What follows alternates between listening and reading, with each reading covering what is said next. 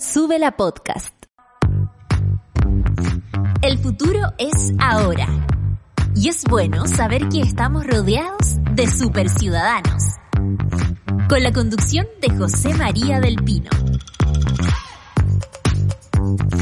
¿Qué tal? ¿Cómo están? Muy buenos días y bienvenidos básicamente a este show de noticias que se llama Super Ciudadano. Charlie, ¿ya se fue el mapache? ¿Estamos listos? ¿Está en la casa? Estamos en vivo y en directo. Se arregló la fibra, apareció el cable, el mapache lo soltó, se lo dejó arriba del escritorio a Charlie. Y aquí estamos. Yo estaba viendo porque durante esta mañana han ocurrido muchas cosas. Eh, de hecho, el, el, tema de la mañana es lo que ocurrió con la ministra Siches, que creo que hay, hay algunos aspectos que, que explicar de cómo funcionan las pautas de prensa oficial. Porque, para quienes no lo saben, creo que Charlie por ahí lo tenía. ¿Lo tenemos, Dani? ¿Sí? ¿No?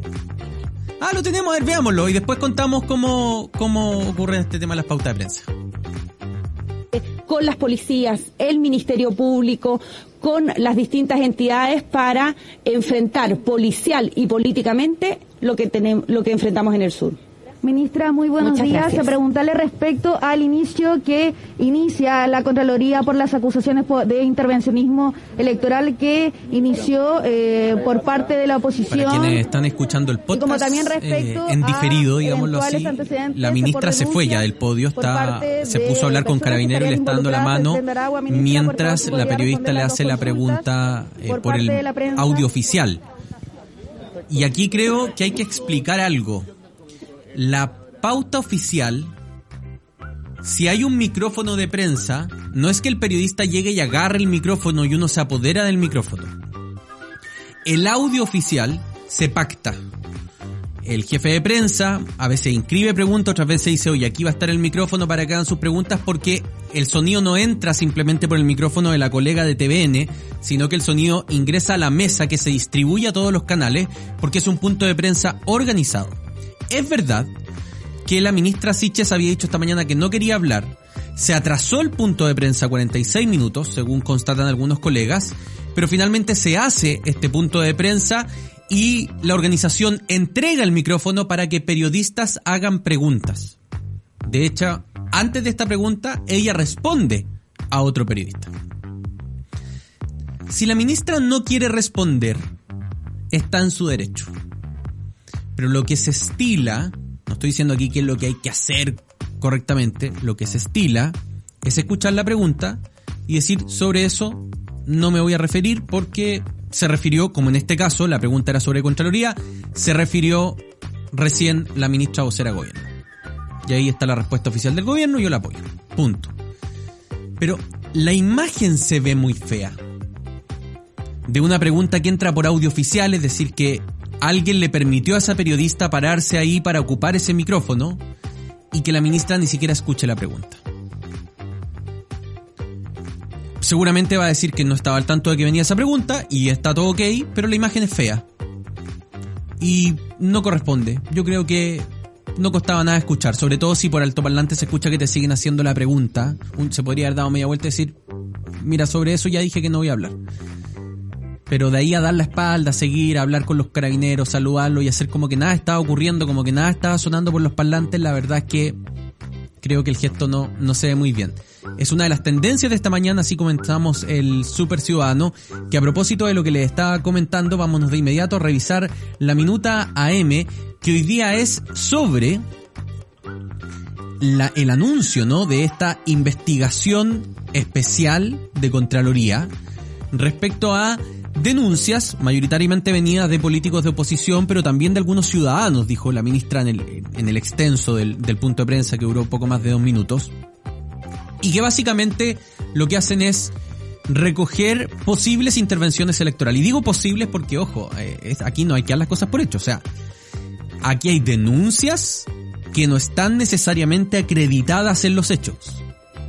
Entonces, hay que marcar ahí un punto y decir, se hicieron denuncias y Contraloría va a investigar, va a abrir una investigación especial. De hecho, esta mañana han llegado a la moneda fiscalizadores de Contraloría para instalarse en el Ministerio de la Secretaría General de Gobierno y revisar en particular la campaña que llama al voto informado, si es que ha habido aspectos de intervencionismo electoral dentro del Ministerio. Pero adicionalmente, Contraloría instruyó dos sumarios por romper el principio de presidencia, uno para el Ministerio de Obras Públicas, otro para un hospital, que utilizaron sus redes sociales para apoyar o retuitear o endosar apoyo a la opción del apruebo, y eso sí va a ser sumariado. Es decir, la visita a la moneda es una investigación, no es el anuncio de un sumario, porque a diferencia de la utilización de las redes sociales donde los hechos sí constatan que se hizo, por tanto se instruye el sumario, en la moneda lo que hay que hacer es investigar si la denuncia tiene asidero en la realidad. Entonces, son dos aspectos distintos que hay que tener en consideración. Pero sin duda alguna, la Contraloría hoy ha llegado a la moneda y ha iniciado una investigación especial por las acusaciones de eventual intervencionismo electoral por parte del gobierno a favor de la opción apruebo en el próximo plebiscito del 4 de septiembre. Esto se condice con que ayer, a propósito de una pauta donde estaba invitado el Contralor General de la República, Bermúdez, Jorge Bermúdez, a la moneda, él decide no asistir. Dicen los trascendidos que decide no asistir para no entregar el mensaje de cercanía o de que todo está normal entre él y el gobierno. Quería marcar un poco de distancia. E inmediatamente, sobre la noche ayer, tarde noche, se da a conocer que se instruye esta investigación que fue una decisión que habría tomado durante la jornada de ayer. Por tanto, el, el, Contralor ha querido también hacer un punto, no solo un punto respecto a la investigación, sino que un punto respecto a lo público, a cómo hay que analizar esto que está ocurriendo eh, con el posible, insisto, siempre en condicional, mientras los hechos no están acreditados, todos los chilenos, no solo los medios de comunicación, tenemos que ser rigurosos en no imputarle faltas, delitos a otra persona si es que los hechos no están debidamente acreditados. Así que la Contraloría realizará, como les decía, esta investigación especial y todos los detalles de lo que está ocurriendo, lo que dijo la ministra vocera de gobierno, que tenemos el video, ¿no, Charlie? Sí, te lo mandé por Slack. Escuchemos, miren, esto respondió hoy día en la mañana la ministra, de hecho tiene sello de agua y todo porque es el video que está en redes sociales de Súbela de la minuta. Eh, o sea, nos parece muy bien. Eh, la verdad es que estamos, la Contraloría tiene que hacer su trabajo y nosotros tenemos que entregar la información correspondiente. Eh, cada institución aquí tiene que funcionar. La verdad, la Contraloría, a propósito de la denuncia de intervencionismo que ha hecho principalmente la oposición, sabíamos que iba a pasar y vamos a entregar toda la información que sea requerida para poder despejar y disipar dudas cuanto antes mejor. Así que para nosotros es una buena noticia y vamos a colaborar, por cierto. Ministro, ¿usted puede garantizar hoy día que no existe ninguna irregularidad en cómo se ha llevado a cabo esta campaña? Podemos garantizar eh, absolutamente que estamos respetando la presidencia y que no hay ninguna irregularidad. Aquí hay recursos evidentemente públicos, están destinados por una campaña de información para imprimir los textos completos de la Constitución, entregárselos a los ciudadanos, que es lo que nos convoca, que nos, es una responsabilidad, una tarea que tenemos. Ahí están pues las declaraciones de la ministra vocera de gobierno. Vengan, revisen. No le queda otra tampoco. El gobierno no puede decir, miren, no vamos a colaborar, para ser franco, eh, poniendo todos los puntos sobre la mesa. Pero se les sentía tranquila y la Contraloría se ha dejado caer hoy día en el Palacio de la Moneda, particularmente, insisto, en el Ministerio de la Secretaría General de Gobierno. antes de, de dividirnos un ratito para escuchar una canción, quiero contarles que esta mañana va a estar cargada de novedades en nuestra querida Sube la Radio. Porque hay un momento trascendente que va a ocurrir en el próximo programa, Charlie. En el satélite pop. Es un honor para mí contarles que la mente maestra de este programa, Daniela Rivera, va a estar frente a los micrófonos y ustedes van a poder conocer la voz que yo escucho aquí en la muela, que me va diciendo ahora esto, ahora esto otro. ¿Está listo el invitado? ¿Estamos conectados? Bueno, van a poder conocer lo que viene hoy día en los nominados de los Video Music Awards. Quien lo va a decir en el satélite pop que comienza a las once y media de la mañana es Daniela Rivera, quien va a estar con Claudia Cayó en el satélite Pop, que también nos va a contar el line-up de Fauna Primavera, que está siendo anunciado para nuestro país. Como siempre al mediodía, su invitación es para acompañar a la Isi Ursúa en Caceritas y a las 3 de la tarde el espacio donde yo más me río en esta radio. Son geniales los dos. Nicolás Montenegro y Fernanda Toledo en un nuevo episodio de La 210. Después sí, porque hoy día es miércoles, los hermanos Gutiérrez, Camila y Vicente presentan El amor según, y hoy día según quién es, según Raúl Alejandro. ¿Va a estar aquí, en el estudio, Charlie? ¿Sí? ¿En El amor según? ¿No? No. Es muy famoso. Pucha. No quiso. Entonces los Gutiérrez van a interpretarlo. ¿Cómo sería el amor según Raúl Alejandro? Yo me emocioné, dije, oye, estamos subiendo el, tonelaje de, los de los invitados, van a estar aquí, como estuvo la semana pasada el niño poeta también, que es todo un fenómeno, pero no, Así que recordarles, Satélite Pop 11 y media con la Claudia Cayo y la Dani Rivera por primera vez frente a los micrófonos de Súbela al mediodía y Isidoro Ursúa con Cacerita a las 3 de la tarde, Nico Montenegro y Fernanda Toledo a las 2.10 y finalmente Camilo y Vicente Gutiérrez en un nuevo episodio de El Amor Segundo. Separamos unos instantes y ya estamos de vuelta con más Super Ciudadanos.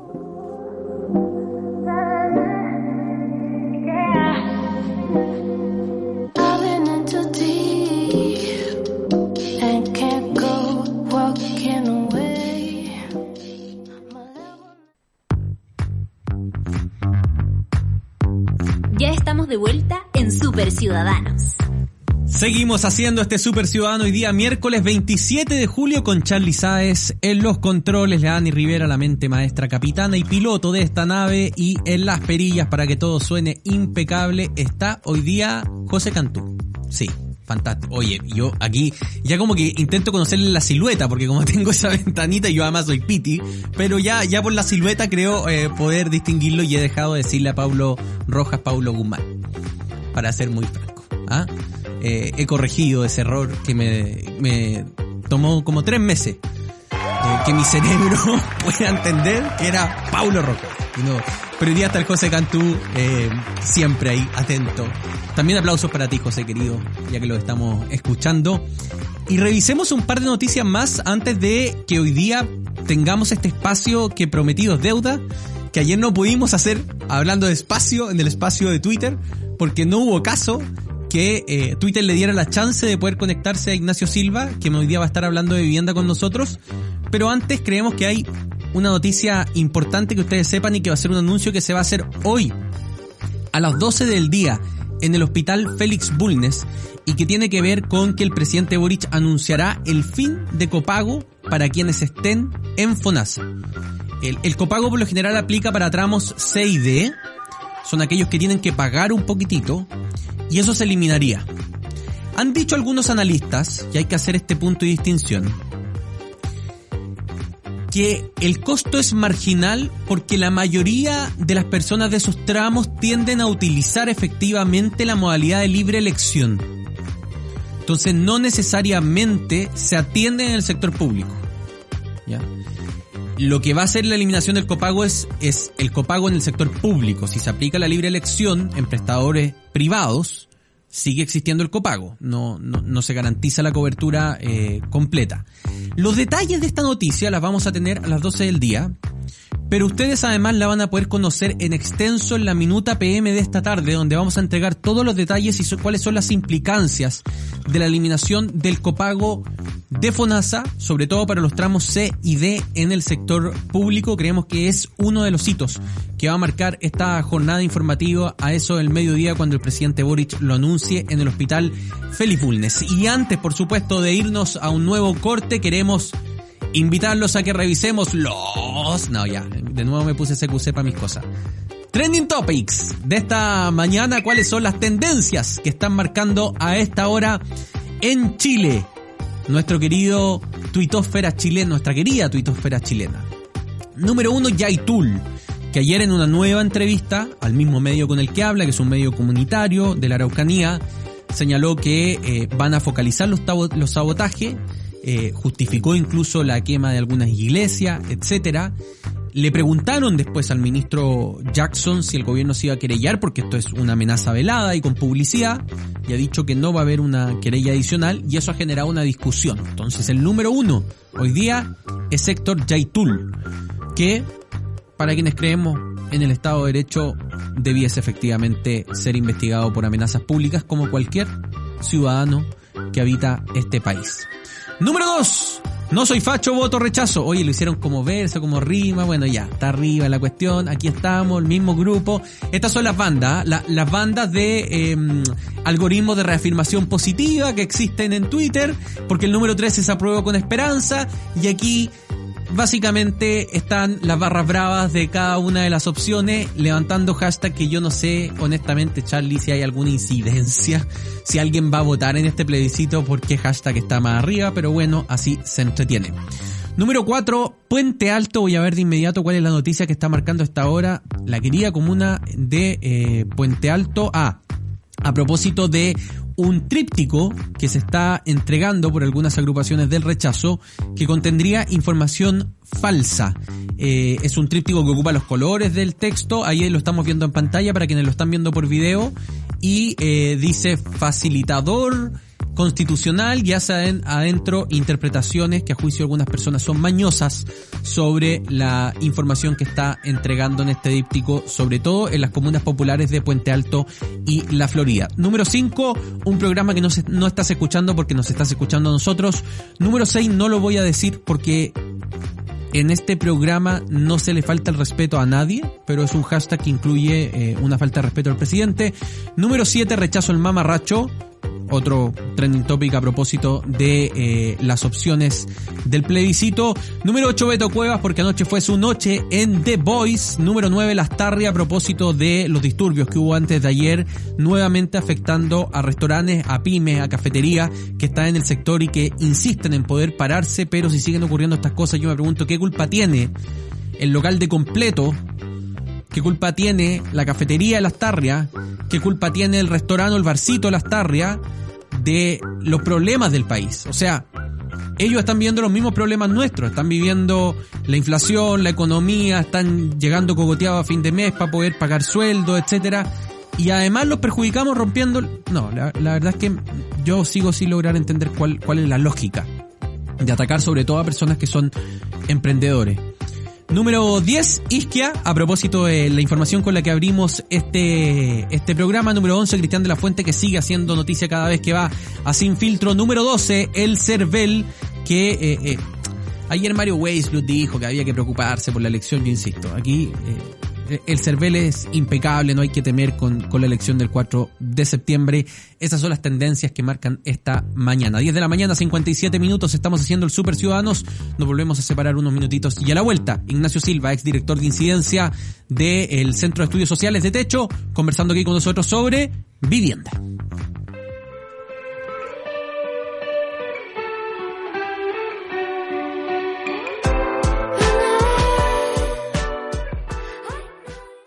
Ya estamos de vuelta en Super Ciudadanos. Seguimos haciendo este Super Ciudadanos miércoles 27 de julio. Agradezco a todos sus comentarios también a través de redes sociales. Es importante, y voy a reafirmar lo que estábamos recién hablando con mucho cariño con un, con un tuitero, mantenerse siempre crítico respecto a todo. Incomodar. Si nos incomodamos, quiere decir que nadie, porque yo creo que ningún ciudadano tiene que ser un yes man, nadie eh, está totalmente cómodo o supeditado a lo que otros quieran pensar por ti. Y a veces es bueno ir un poquitito contra la corriente. Lo dejo como reflexión porque, porque esta radio siempre ha sido eh, contracultural, hegemónicamente hablando. Eh, y hay momentos en que quienes estén en el gobierno pueden ser más cercanos o menos cercanos a lo que nosotros creamos, pero no hay que perder nunca esa capacidad crítica. A propósito de la crítica, a propósito de analizar realmente las cosas como ocurren, ir al fondo, salir de las consignas, separar, una discusión que ha estado principalmente marcada por las consignas durante estas últimas semanas ha sido la de la vivienda, a propósito del debate por la nueva constitución. Pero la vivienda hay un problema más allá de la mera constitución. Hay un déficit de vivienda importante, más de 600.000 viviendas en nuestro país. Hay una demanda nueva que se incorpora todos los años, por tanto no es solamente paliar el déficit, además hay que hacerse cargo de la nueva demanda que se va generando y hay que buscar alternativas. Hay problemas con los suelos, con los espacios, hay problemas de arraigo territorial, de comunidades que intentan de sacarla hacia otros lugares. De esas cosas queremos hablar hoy día con nuestro invitado que ayer intentamos compartir con él, pero bueno, Twitter nos jugó una mala pasada. Hoy día ya está con nosotros Ignacio Silva, quien es abogado y durante mucho tiempo fue director de incidencia del Centro de Estudios Sociales de Techo. ¿Cómo estás, Ignacio? Bienvenido. Sabemos que estás en Europa, así que buenas tardes para ti.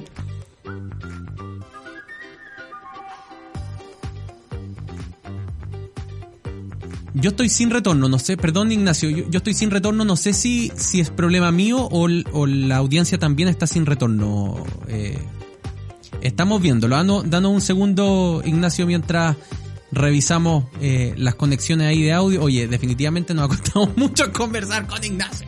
¿Qué vamos a hacer? Eh, Dios mío.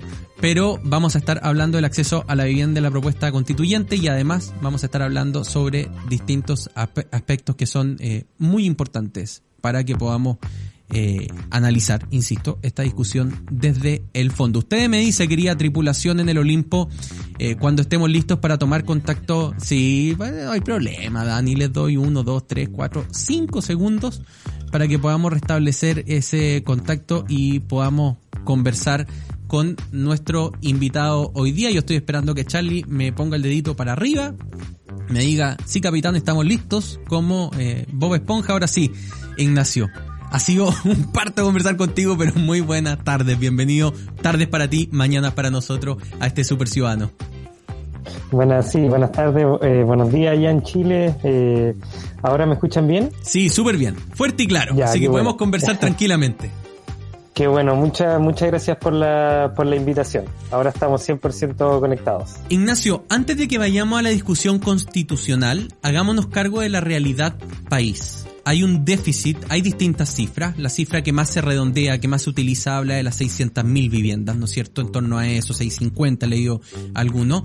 Pero además, una nueva demanda cada año. Eso quiere decir que el Estado no solo debe construir la demanda que se incorpora cada año, que es cerca más o menos de 60.000 viviendas, 50.000 viviendas dicen, sino que además debe paliar el déficit, el déficit estructural. Se ve una tarea titánica, ¿no? Eh, ¿Es titánica la, la, la tarea y, y así de grave la realidad que enfrenta el país? Sí, o sea, es realmente como, como tú lo planteas, es una, es una tarea que, que no es fácil. Eh, el mismo ministro Monte lo ha reconocido, lo reconoció el presidente en la cuenta pública, que por la magnitud del, del déficit eh, habitacional eh, es un tema que no se puede solucionar en un solo gobierno, en un periodo de cuatro años, y que probablemente vamos a estar muchos años hablando sobre el tema de la vivienda. La vivienda ya desde hace algún tiempo se ha posicionado como uno de los temas importantes en la discusión pública y eso probablemente se, se va a mantener justamente por, por las cifras de las que estamos hablando. Es decir, en total son, como tú decías, ciento, cerca de 650 mil familias que viven en déficit habitacional, eso es cerca del 10% de, de la población. 80.000 de esas familias viven en campamento y eso si nosotros lo comparamos por ejemplo con algunas cifras de eh, una década atrás eh, ha ido creciendo sostenidamente en el tiempo. Es decir por ejemplo si, si nos enfocamos específicamente en las familias de campamento el catastro que hizo el NIMBU el año 2011 indicaban que habían 27.000 familias viviendo en campamentos y esa cifra a la actualidad ya son más de 80.000. Entonces ahí nos, indica que es un tema que ha ido en aumento, que con la política habitacional que se había estado eh, gestionando eh, en la última década no se, no se estaba dando abasto para solucionar el problema y eso nos ha llevado a, la situación que, que, que es la que estamos actualmente. Sobre los campamentos, Ignacio, te quiero hacer una pregunta porque eh, he estado leyendo últimamente harto análisis, ¿no? De, de, el aumento de los campamentos. Sabemos que hemos vivido una coyuntura particular económicamente. Eso ha hecho que personas que ya eran pobres hayan, que hayan caído a situaciones mucho más precarias. Pero también se habla de la migración, ¿no? Eh, y para mucha gente el tema de la migración y la vivienda es importante porque hay varias consignas de que eh, le van a hacer vivienda a los migrantes y no me van a dar la oportunidad a mí. ¿Cómo? Cómo hacemos coexistir estas variables que son necesarias y sean con nacionales o inmigrantes viven en este país y queremos que tengan un techo y condiciones dignas para, para poder aportar a la sociedad, ¿no es cierto?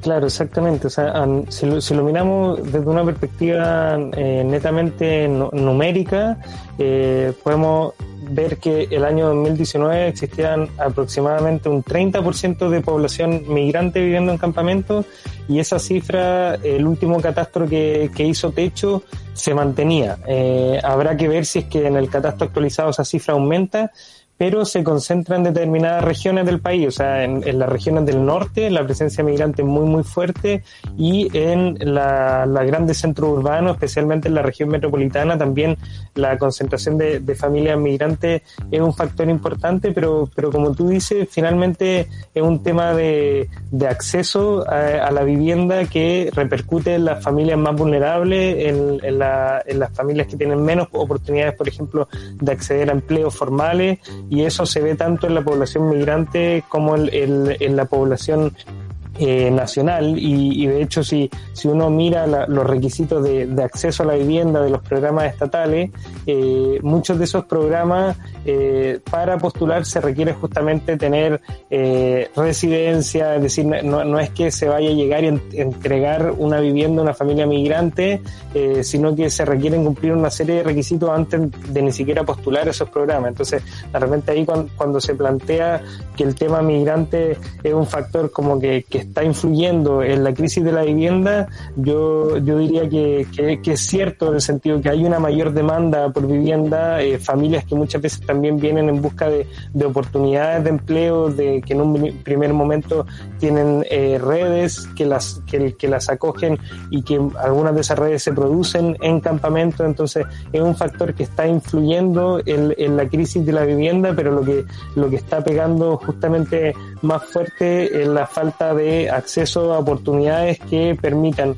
o acceder a la vivienda a través de los programas estatales o bien hacerlo a través del, mercado privado de, del arriendo o de la vivienda en, propiedad. Ya, entonces, primer mito derribado. Sí, es verdad, hay más demanda de vivienda porque evidentemente han llegado más de un millón de migrantes durante la última década a Chile, pero una vez que entran a las políticas estatales, compiten en igualdad de condiciones con los connacionales y no tienen ninguna preferencia, ¿no? Para que dejemos de inmediato estructurado esa primera esa primera variable. Exactamente, y, yo añadiría que incluso muchas veces, y eso está, uno, uno puede ir a, los informes oficiales que hace en este caso la DIPRES, que evalúa los programas de, de vivienda que existe y, se ha llegado a la conclusión de que los migrantes tienen más barreras para acceder a los programas estatales. Entonces no es solamente que compitan en igualdad de condiciones, sino que muchas veces se encuentran en desventaja para acceder a los programas de, vivienda. Estupendo. Entonces, primer mito eliminado. Esto, esto a propósito de todos los mitos que están saliendo por el debate constitucional. Vamos al segundo. La constitución garantiza el acceso a una vivienda digna. Y aquí tenemos un problema en el debate, que tiene que ver con que en Chile la cultura de la propiedad está muy arraigada y es un anhelo muy legítimo. Es muy legítimo que uno quiera ser propietario de aquel lugar que habita. Empero, nuevamente, si yo reviso la política comparada, si me voy a otros países, así como tú estás en Holanda, también he tenido la posibilidad de ir en otros lugares, los programas gubernamentales que garantizan el acceso a la vivienda digna no necesariamente implican siempre la propiedad respecto a esa vivienda. Hay incluso eh, en Israel, por ejemplo, hay programas que es meramente el comodato o el arriendo, el subsidio al arriendo, o sea, incluso en Chile ya existen subsidios al arriendo que están garantizando el acceso a una vivienda digna. ¿Era importante que se hablara de propiedad en el texto constitucional, Ignacio, o esta es más bien una discusión artificial?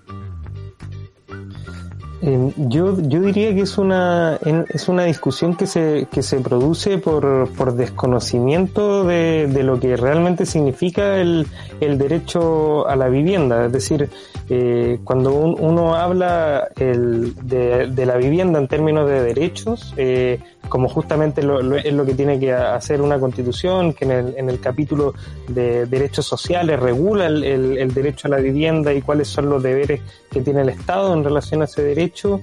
Eh, el derecho a la vivienda eh, no, se, no se agota en el derecho a una vivienda propia. Es decir, el, concepto que se utiliza, y eso a nivel del marco jurídico internacional que existe en la materia, es la seguridad jurídica en la tenencia. Es decir, que uno pueda tener acceso a una vivienda, que esa tenencia sea segura, es decir, que uno no lo vayan, por ejemplo, a desalojar eh, de la noche a la mañana, que vaya a tener la certeza de que ese es un lugar donde se va a poder asentar, va a poder desarrollar su vida, eh, y eso se puede eh, asegurar a través de distintos arreglos institucionales. Obviamente, un, un aspecto muy importante o una de las formas de tenencia más preponderantes es el, la vivienda en propiedad, pero también una forma de tenencia muy importante y que representa cerca del 30% eh, de la tenencia en nuestro país por ejemplo, la vivienda en arriendo. Eh, también a nivel, a nivel comparado en algunos países se ha, se ha posicionado como una forma de tenencia muy importante las cooperativas de vivienda y de hecho el Ministerio también acaba de hacer un ajuste eh, para fomentar las cooperativas de vivienda y eso es realmente muy importante porque a través de el derecho a la vivienda propia eh, o, a través de la vivienda en propiedad se puede responder a, algunas situaciones o algunas necesidades que, las personas tienen. Pero a través de esta otra forma de tenencia es justamente es ampliar el abanico, es decir, de esta forma el, el Estado, que es quien tiene que asegurar este derecho, puede justamente asegurarlo de mejor manera eh, y echar eh, mano, digamos, a una amplia gama de herramientas que no se agotan en la vivienda propia. Entonces, esa discusión que se ha generado sobre que que el derecho a la vivienda, por no específicamente señalar la vivienda como la vivienda, como con el, con el, con el apellido de propia, estaría eh, excluyendo a la vivienda en propiedad, eso la verdad es falso porque el derecho a la vivienda obviamente incluye a la vivienda propiedad, pero no se agota eh, exclusivamente en, en, esa forma de, de, asegurar la, tenencia. Segundo mito, entonces, derribado, eh, no se excluye la propiedad, se complementa con otra iniciativa, se garantiza la tenencia de la vivienda, entendiendo además que hay distintos niveles de urgencia, las personas que pueden esperar una solución eh, habitacional. Ignacio, tengo que preguntarte, ¿cómo opera el sistema de cooperativa? Ya, sí, hay, hay, hay distintos, hay distintos modelos, eh, porque depende mucho de, de, cómo, de cómo funciona, de cómo está regulado en los distintos países y en Chile estamos en una experiencia bien incipiente, es decir, han habido dos o tres proyectos eh, en todo el país donde se han organizado cooperativas de vivienda que con mucho esfuerzo han intentado eh, mm, como impulsar sus proyectos, pero no con un, eh, por ejemplo, con un decreto, con un programa que esté diseñado exclusivamente para las cooperativas. Entonces, finalmente han tenido que echar mano como a distintos recursos que actualmente existen, eh, pero funciona básicamente con eh, ciertos eh, principios básicos y uno de esos principios básicos es la propiedad colectiva del suelo. Es decir, hay una propiedad colectiva sobre el suelo y eh, en, ese, en ese terreno se desarrolla un proyecto de viviendas que puede ser de distinta escala. Obviamente cuando, cuando estamos en una experiencia tan inicial como la nuestra suelen ser pequeños proyectos, pero en otros países ya hay proyectos de, de mayor envergadura y donde se le da una importancia eh, muy gravital a los espacios comunes. Es decir, eso puede servir para hacerse una, una imagen de cómo pueden funcionar estos, estos modelos eh, de, de, cooperativas de vivienda y ahí hay distintos modelos generalmente lo que se hace es que funcionan como, como un espacio o, unidades eh, individuales pero que comparten ciertos espacios comunes y los espacios que comunes que, que, comparten dependerán muchas veces del acuerdo a los que llega la comunidad. Es decir, quizá en el, en el extremo eh, donde se comparten más espacios uno podría pensar que hasta se puede compartir eh, en determinadas viviendas la cocina porque puede ayudar, por ejemplo, a realizar de mayor forma ciertas labores de cuidado, eh, pero eh, en otra y en la mayoría de los que al menos yo conozco eh, cada unidad puede tener su cocina individual, eh, pero tienen espacios comunes, por ejemplo, en el, eh, para que jueguen los niños, incluso el espacio público se puede transformar en una especie de espacio común para la comunidad. Entonces ahí hay distintos formatos, pero se basan en, que existe una propiedad colectiva sobre, sobre el suelo eh, y eso eh, la verdad es que también está asociado a reglas en la convivencia y reglas que son muy importantes en cómo se transfiere la vivienda. Es decir, eh, yo si soy parte de un proyecto de cooperativa y quiero eh, transferir mi vivienda, quiero vender mi vivienda, yo no lo puedo hacer eh, antojadizamente como poner la vivienda en el mercado, sino que tiene que haber un acuerdo de la comunidad y ahí va a depender también de, cómo eso lo regule la comunidad, pero no la puedo vender antojadizamente y, ponerla a la, venta en el mercado, sino que tengo, o, esa, o la persona que ingrese tiene que contar con la venia de la comunidad. Entonces, eso también ayuda a generar comunidades más eh, que, que, se apoyen entre sí, eh, evitar también ciertos conflictos que muchas veces se, se, se producen eh, en las comunidades y también incluso se ha planteado como una alternativa a los temas que existen de la especulación en materia de suelo, es decir, ya, ya no es una vivienda que alguien, por ejemplo, va a poder comprar para vender más adelante a un mayor precio o para arrendarla ah, y, y, obtener un, un, un beneficio de eso, sino que necesariamente va a tener que ser para utilizar esa vivienda, ocupar esa vivienda y en ese sentido también se acerca a la definición de la vivienda más como un derecho humano que como un activo financiero, digamos. Y lo que siento es que potencia el, el, desarrollo barrial, ¿no? La cultura del colectivo, la cultura comunitaria. Yo me imagino, por ejemplo, un, ya, una cooperativa que parte, que al principio tiene unos juegos de niños, que han pasado 10 años, a los vecinos le han empezado a ir bien, se ha generado incluso un microquima de emprendimiento dentro de la, dentro de la cooperativa